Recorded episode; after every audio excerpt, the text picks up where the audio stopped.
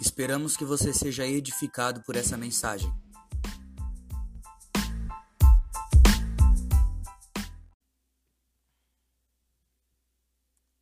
Bom dia, igreja.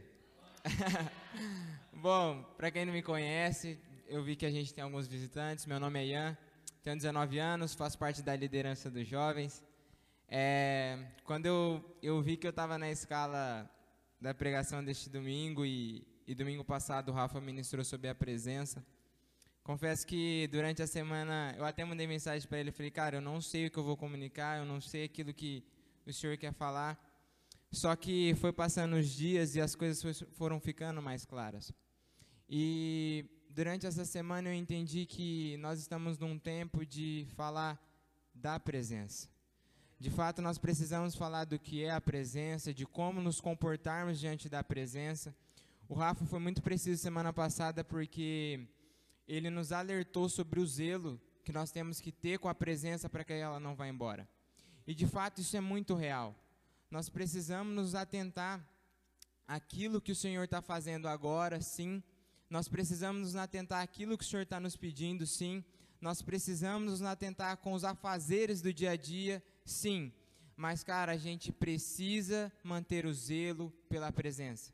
A gente precisa continuar valorizando aquilo que o Senhor traz para nós. E antes da gente entrar no texto, se você quiser abrir na sua Bíblia, é, a gente vai ler Hebreus 4,16. Eu queria falar como nós tivemos acesso a este lugar, só para relembrar. A gente sabe muito bem que em Gênesis o homem cai ele perde o acesso à presença de Deus ele perde o acesso ao lugar do Santo dos Santos. Nós sabemos que em Gênesis tudo isso acontece. Só que a gente vai olhar o Velho Testamento inteiro. O Velho Testamento é um tempo de anúncio. Ele vai anunciar que haveria alguém que chegaria, que restauraria todas as coisas, que nos levaria de volta ao lugar de comunhão com Deus. E o lugar de comunhão com Deus é justamente na presença. E a gente vai ler no texto que o Senhor vai falar para a gente nos aproximar dele. Só que é, só é possível nos aproximarmos por causa do que Jesus um dia fez na cruz. Nós precisamos valorizar o sacrifício, porque os sacrifícios nos deu acesso ao santo dos santos. Muitas das vezes nós temos a mania de de de fato acreditar no sacrifício de Jesus, a gente até toma posse daquilo que ele fez. Só que quando a gente chega na presença, a gente tem costume de só pisar a ponta do pé e ir embora. Por quê? Porque o lugar da presença, ele revela quem a gente é. A presença de Deus, ela, da, me, da medida que eu me aproximo, ela me revela quem eu sou. E muitas vezes isso nos assusta. Porque muitas das vezes a gente não é aquilo que a gente pensava que era. Porque a presença de Deus, ela é santa. E aquilo que não for santo diante da presença, ele vai revelar. E nós precisamos ter um zelo por este lugar. E você que está aberto, vamos ler o texto.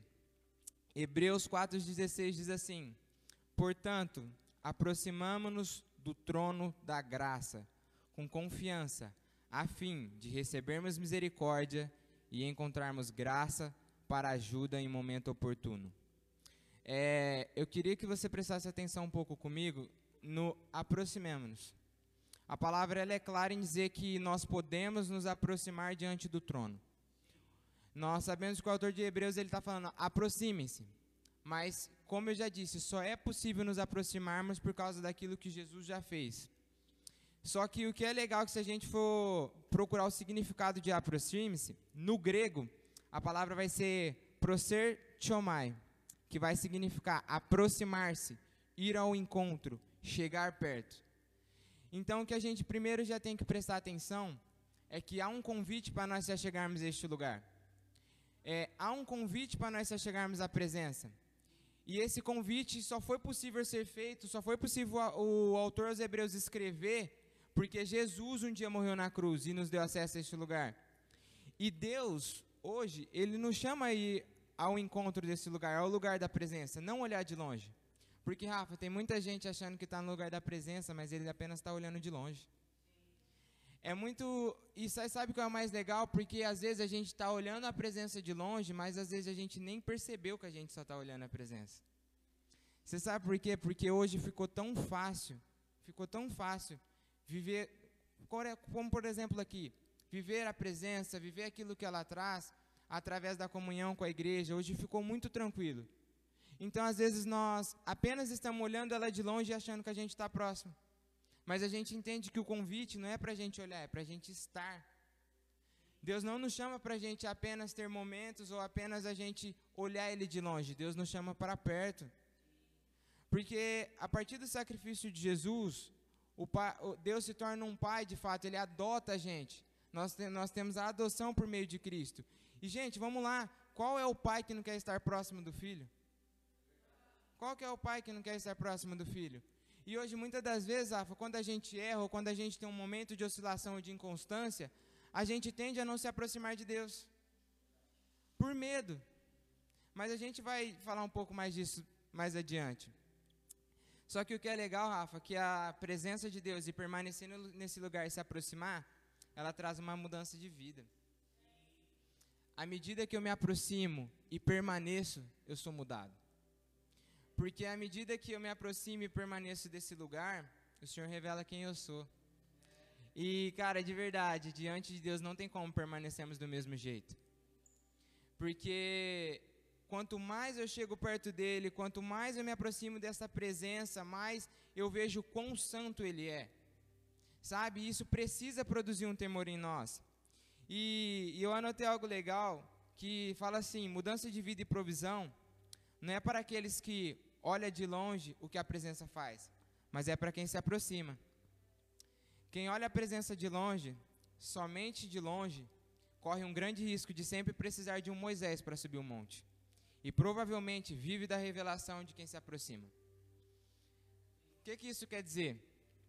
Há uma passagem em Êxodo que o, o povo vê a presença de Deus, eles, eles vê ela no Monte Sinai, e aí eles acabam tendo medo de se aproximar. E aí eles pedem para Moisés subir. E até então é tranquilo pedir para Moisés subir, mas sabe qual que é o problema? No princípio isso não tem problema. No princípio não. No princípio, se você já chega à igreja, você precisa de fato que alguém sempre esteja te derramando um pão, sempre compartilhando um pão, sempre compartilhando um vinho com você, está tudo bem. Sempre compartilhando uma palavra. No princípio isso não tem problema. Mas a longo prazo, se você não buscar o seu alimento, isso vai se tornar um problema. Você sabe por quê? Porque muitas das vezes nós não vamos ter o Moisés lá fora. Muitas das vezes vai ser nós. E é, e é por isso que quem se aproxima da presença, muitas vezes ele não vai precisar de um Moisés. Ele vai precisar de um pastoreio, de uma comunidade, de uma família, sim. Mas é como o Rafa diz, ele não vai se tornar o seu Moisés, ele não vai subir um monte por você. Você sabe por quê? Porque o convite já foi feito o convite à presença e o acesso à presença não é exclusivo, é para todos. Só que basta você tomar, a, você tomar a posição de chegar nesse lugar. O convite é para todos. Deus não faz acepção de pessoas. Deus não faz acepção de pessoas. Ele convida todo mundo. É bem claro o texto. Só que se você ficava olhando de longe, você corre um sério risco de precisar de um Moisés. E no princípio foi como eu falei, não vai ter problema.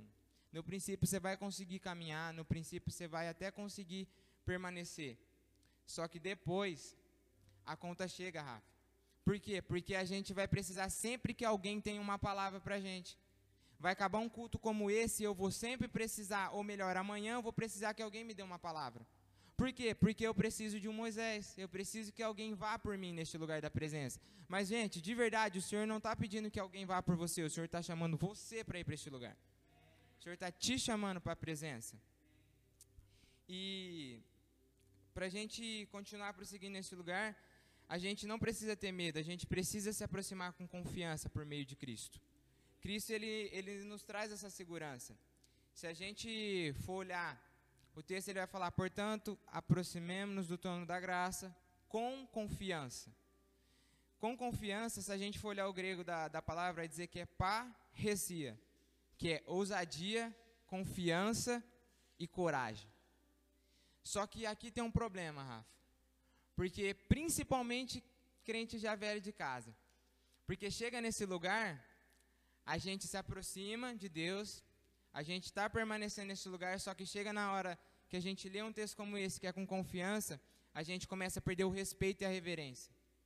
Por quê? Porque a gente já está num lugar faz tempo.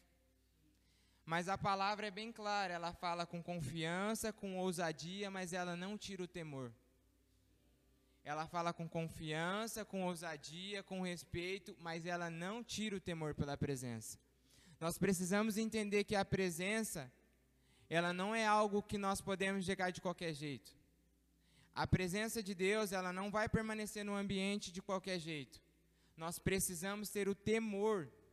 E o temor pela presença, ele não é medo. O povo no deserto, ele teve medo, e o medo ele vai me afastar de Deus. Mas o temor pela presença, ele vai me aproximar, porque eu entendo que um Deus santo como ele é, um Deus digno como ele é, ele me quer perto dele, mas eu preciso reverenciá-lo, porque ele é digno, ele é, ele é santo, ele é maravilhoso, ele contém todos os atributos perfeitos e ele precisa ser reverenciado, ele precisa de filhos que temam. De verdade, uma casa que vai permanecer na presença é uma casa que caminha com temor. Sabe, muitas vezes a gente acha que um mover, ele aponta para alguém que tem temor. Não. Às vezes isso é graça de Deus e misericórdia de Deus pelo ambiente, mas a permanência da presença só vem com temor. Nós precisamos entender que, de fato, nós não precisamos ter mais medo, mais medo de, de, chegar neste lugar. Esse lugar Cristo nos deu acesso. Mas, mesmo sem ter medo, nós precisamos respeitar e ter reverência pela presença. Amém? Eu anotei algo legal também que fala assim: se aproximar confiadamente não significa aproximar sem temor. Significado de temor nas escrituras é reverenciar, honrar e respeitar, como, já, como a gente já falou. O temor pela presença me mantém com o coração no lugar, não somente antes da provisão chegar, mas também depois de receber. Gente, aqui a gente tem um sério problema também. Por quê, Rafa? Porque a gente permanece no temor até o Senhor dar algo. A gente permanece respeitando a presença até a gente ter acesso aos presentes que ela dá. E a partir do momento que o Senhor te dá algo, e agora eu nem vou falar de bem materiais, eu quero falar às vezes dos dons mesmos, porque a partir do momento que o Senhor começa a ativar os dons, a partir do momento que o Senhor começa a te entregar algo, é nesse momento que nós perdemos o temor. Você sabe por quê? Porque nós, o nosso coração, o coração do homem, tende a ser tendencioso para que ele é justo, para que ele tem méritos de carregar algo, ele tende a ser tendencioso para esse lugar de que ele chegou por mérito próprio. Mas a palavra é bem clara: a graça de Deus é favor e merecido. Não foi nada que nós fizemos, foi o que Cristo fez. Sabe, nós precisamos entender que que quando nós chegamos na presença e permanecemos, nos aproximamos, nós criamos um temor quando o Senhor te dar algo, é justamente o temor que vai manter o seu coração no lugar. Porque nós precisamos, Rafa, manter a mansidão e a humildade no coração. E, cara, se a gente não manter essas duas coisas, a partir do momento quando Deus começar a derramar do poder, porque presença significa poder de Deus. Quando Deus começar a derramar de uma forja, derramar de um fogo, nós, tendemos, nós vamos ter a tendência de se perder. Por quê? Porque nós perdemos o temor pela presença. Sabe? Que nós hoje, nessa manhã, a gente entenda que a gente precisa valorizar este lugar. A gente precisa valorizar o lugar da presença, mas não somente é, apenas de uma forma simples. A gente precisa ser de fato devoto, cara. A gente precisa de fato ser inundados por esse temor de Deus. Eu, eu até indico para você que hoje, quando você chegar na sua casa, você ore, Senhor, aumente o temor no meu coração pela tua presença. Que você chegue no seu lugar secreto hoje e ore de verdade isso daí. Antes de você pedir os dons, antes de você pedir sabedoria, revelação, fala, Senhor, aumente o temor no meu coração. Amém? Vamos caminhar mais um pouco. É, temor pela presença não são para os que apenas desfruta dela no domingo. E porque Moisés aparece com uma mensagem. Temor pela presença são para pessoas como Daniel, que se aproximava todos os dias para orar. O exemplo disso é o povo de Israel, que após subir o monte e permanecer lá por um tempo, eles fazem um bezerro. É muito legal que, gente, eu acabei de falar que se a gente não tiver o temor, quando a provisão chegar, o nosso coração sai do lugar. A gente vai ver um pouco antes em Êxodo. Gente, vamos lá, sim ou não? Diante do monte, o Senhor já tinha derramado várias provisões sobre o povo? Sim. O povo já tinha sido muito abençoado?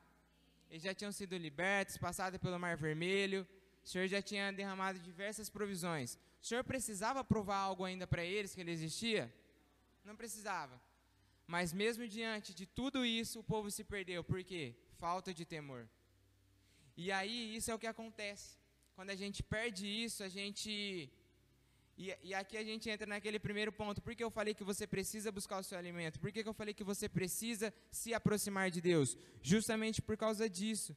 Porque quando chega o momento que Moisés sobe o monte, quando chega o momento que eu não tenho mais uma palavra, se eu não tiver zelo e temor e não prosseguir me aproximando, eu faço um bezerro de ouro. E um bezerro de ouro, ele vai significar eu faço algo para me adorar. Eu faço algo para mim me satisfazer. Eu faço algo para mim me distrair.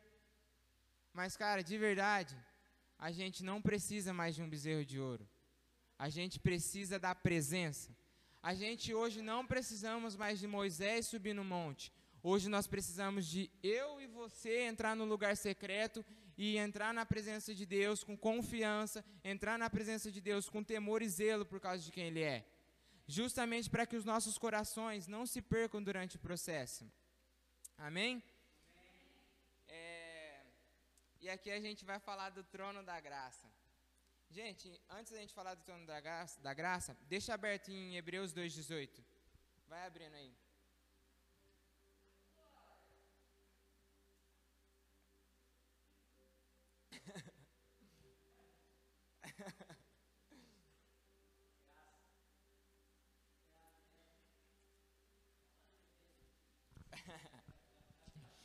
Bom, hoje eu decidi falar do trono da graça, por quê? Porque quando nós nós tivermos acesso à presença pela graça, isso a gente já sabe. Só que o que, que acontece? A gente tem um sério problema. E eu acho que, eu tenho quase certeza que vai ser a única vez que você vai ver na Bíblia trono e graça na mesma frase. E não está na mesma, na mesma frase por acidente. A Bíblia não tem acidente. Está na mesma frase porque poder e autoridade caminham com a graça. E a gente tem a mania, e isso é um tema bem, bem complicado ultimamente, por isso que eu resolvi falar sobre isso. A gente só olha para a graça de Deus como perdão e favor e misericórdia. E aí o que, que a gente faz? A gente interpreta ela como: ah, Deus me perdoou de tudo, então agora eu faço do jeito que eu quiser. Então eu já recebi tudo de graça, agora eu faço da forma que eu quiser. Mas a gente está vendo na frase que trono nas escrituras vai significar poder e autoridade. Trono na, nas escrituras aponta para alguém que governa, alguém que reina, alguém que é poderoso.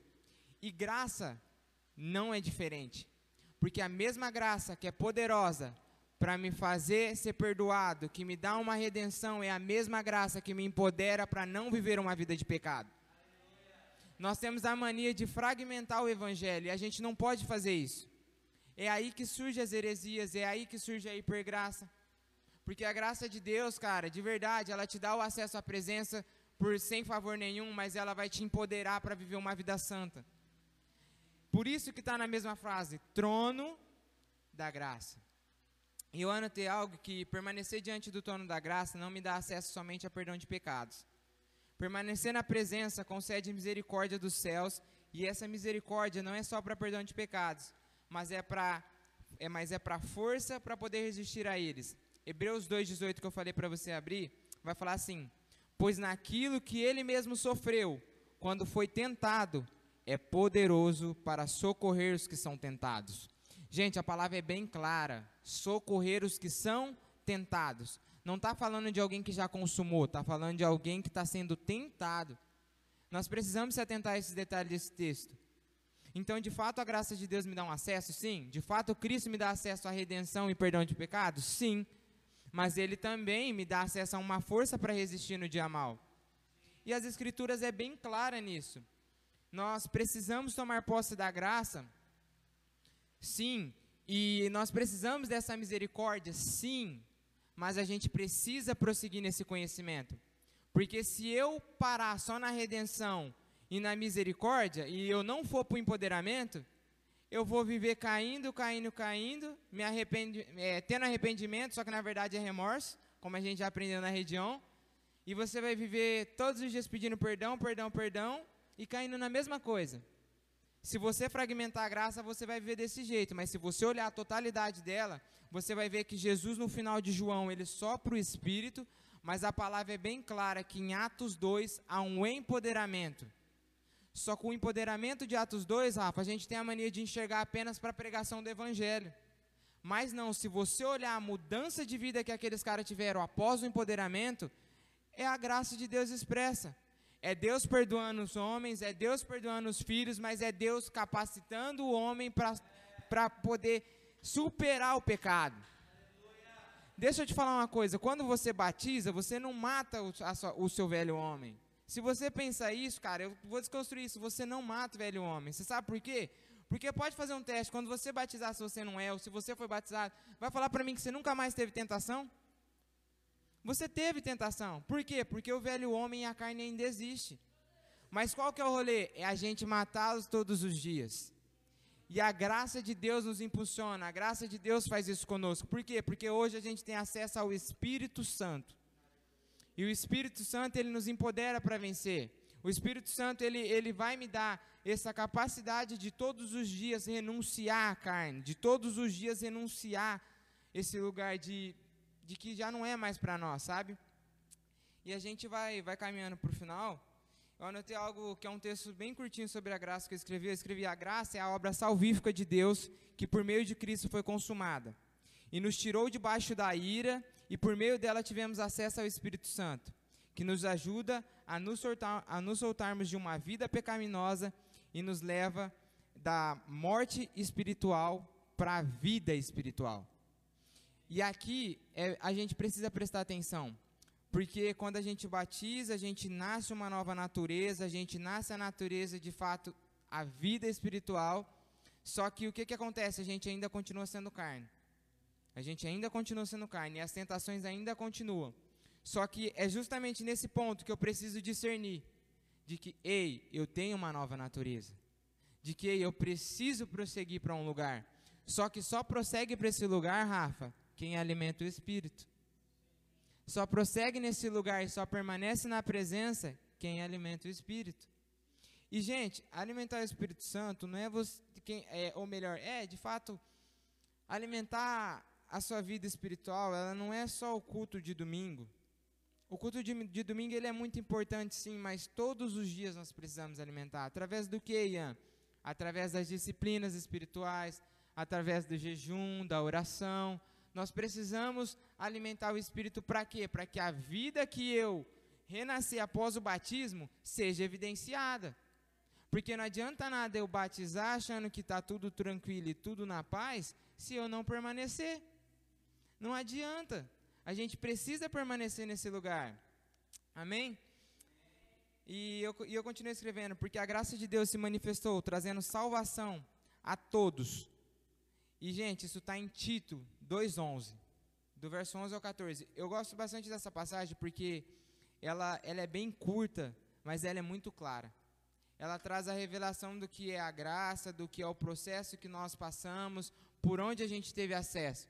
E Tito 2:11 vai falar assim: porque a graça de Deus se manifestou, trazendo salvação a todos. Ela nos educa para que renegadas, renegadas a impiedade e as paixões mundanas, nós vivamos neste mundo de forma sensata, justa, piedosa, aguardando a bendita esperança e a manifestação da glória do nosso grande Deus e Salvador Jesus Cristo. Ele deu a si mesmo por nós, a fim de nos remir de toda iniquidade e purificar para si mesmo um povo exclusivamente seu, dedicado à prática de boas obras. vamos lá, cara, vamos lá, de verdade. O Senhor, ele, ele não só morre na cruz, mas ele escolhe um povo dedicado, cara. Ele escolhe um lugar para colocar a gente de um povo com reverência, com lágrimas nos olhos, um povo educado, um povo santo, um povo que permanece prosseguindo. O texto é bem claro, ele vai falar que, que ele quer que nós vivemos de forma educada, de forma que não nos entregamos mais a paixões do mundo, sabe? Ele escolhe um povo para que viva a bendita esperança. A bendita esperança nós sabemos que é a volta do Cristo, que é a volta de Deus habitando com os homens. E, cara, de verdade, nós só vamos viver neste lugar se a gente permanecer na presença. A gente tem a mania de falar que a gente quer a volta de Cristo, e, cara, a gente quer de fato. A gente tem a mania de dizer que Maranata, Maranata, a hora vem, Senhor Jesus. Mas, cara, só vai permanecer até a volta de Jesus quem permanecer nesse lugar de temor pela presença. Deixa eu te falar uma coisa: só gostar do mover não vai te fazer permanecer. Só gostar do que o Espírito Santo faz como obra não vai te fazer permanecer. O que vai fazer você permanecer é o temor pela presença. Sabe, nós precisamos entrar neste lugar. E, gente, para a gente encerrar, eu anotei algo muito, muito específico que, que foi de fato que fundamentou essa mensagem. Sabe, eu anotei que nós aproximamos com confiança e temor e permanecemos neste lugar, pois maior lugar de forte mudança é diante da presença, mas também é o lugar de maior aprovação e empoderamento. Abre comigo em Isaías 6.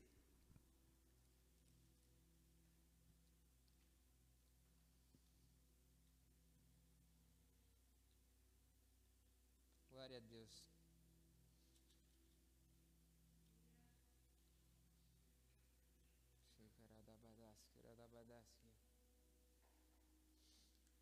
Uh.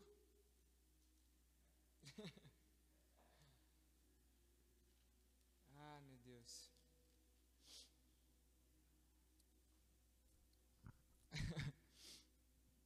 Gente, é Isaías 6 é eu vou ler algumas coisas com vocês. A gente vai prosseguindo nisso, amém? É, Isaías ele está diante da visão de um trono. Uh! Meu Deus. Isaías ele está diante da visão do trono e Isaías 6:3 ele ele fala assim: Santo, Santo é o Senhor dos exércitos. Toda a terra está cheia da sua glória. E Isaías, conforme ele se aproxima da presença, ele ele revela o coração porque ele fala assim para Deus: Ai de mim, estou perdido, porque sou homem de lábios impuros e habito no meio de um povo de lábios impuros.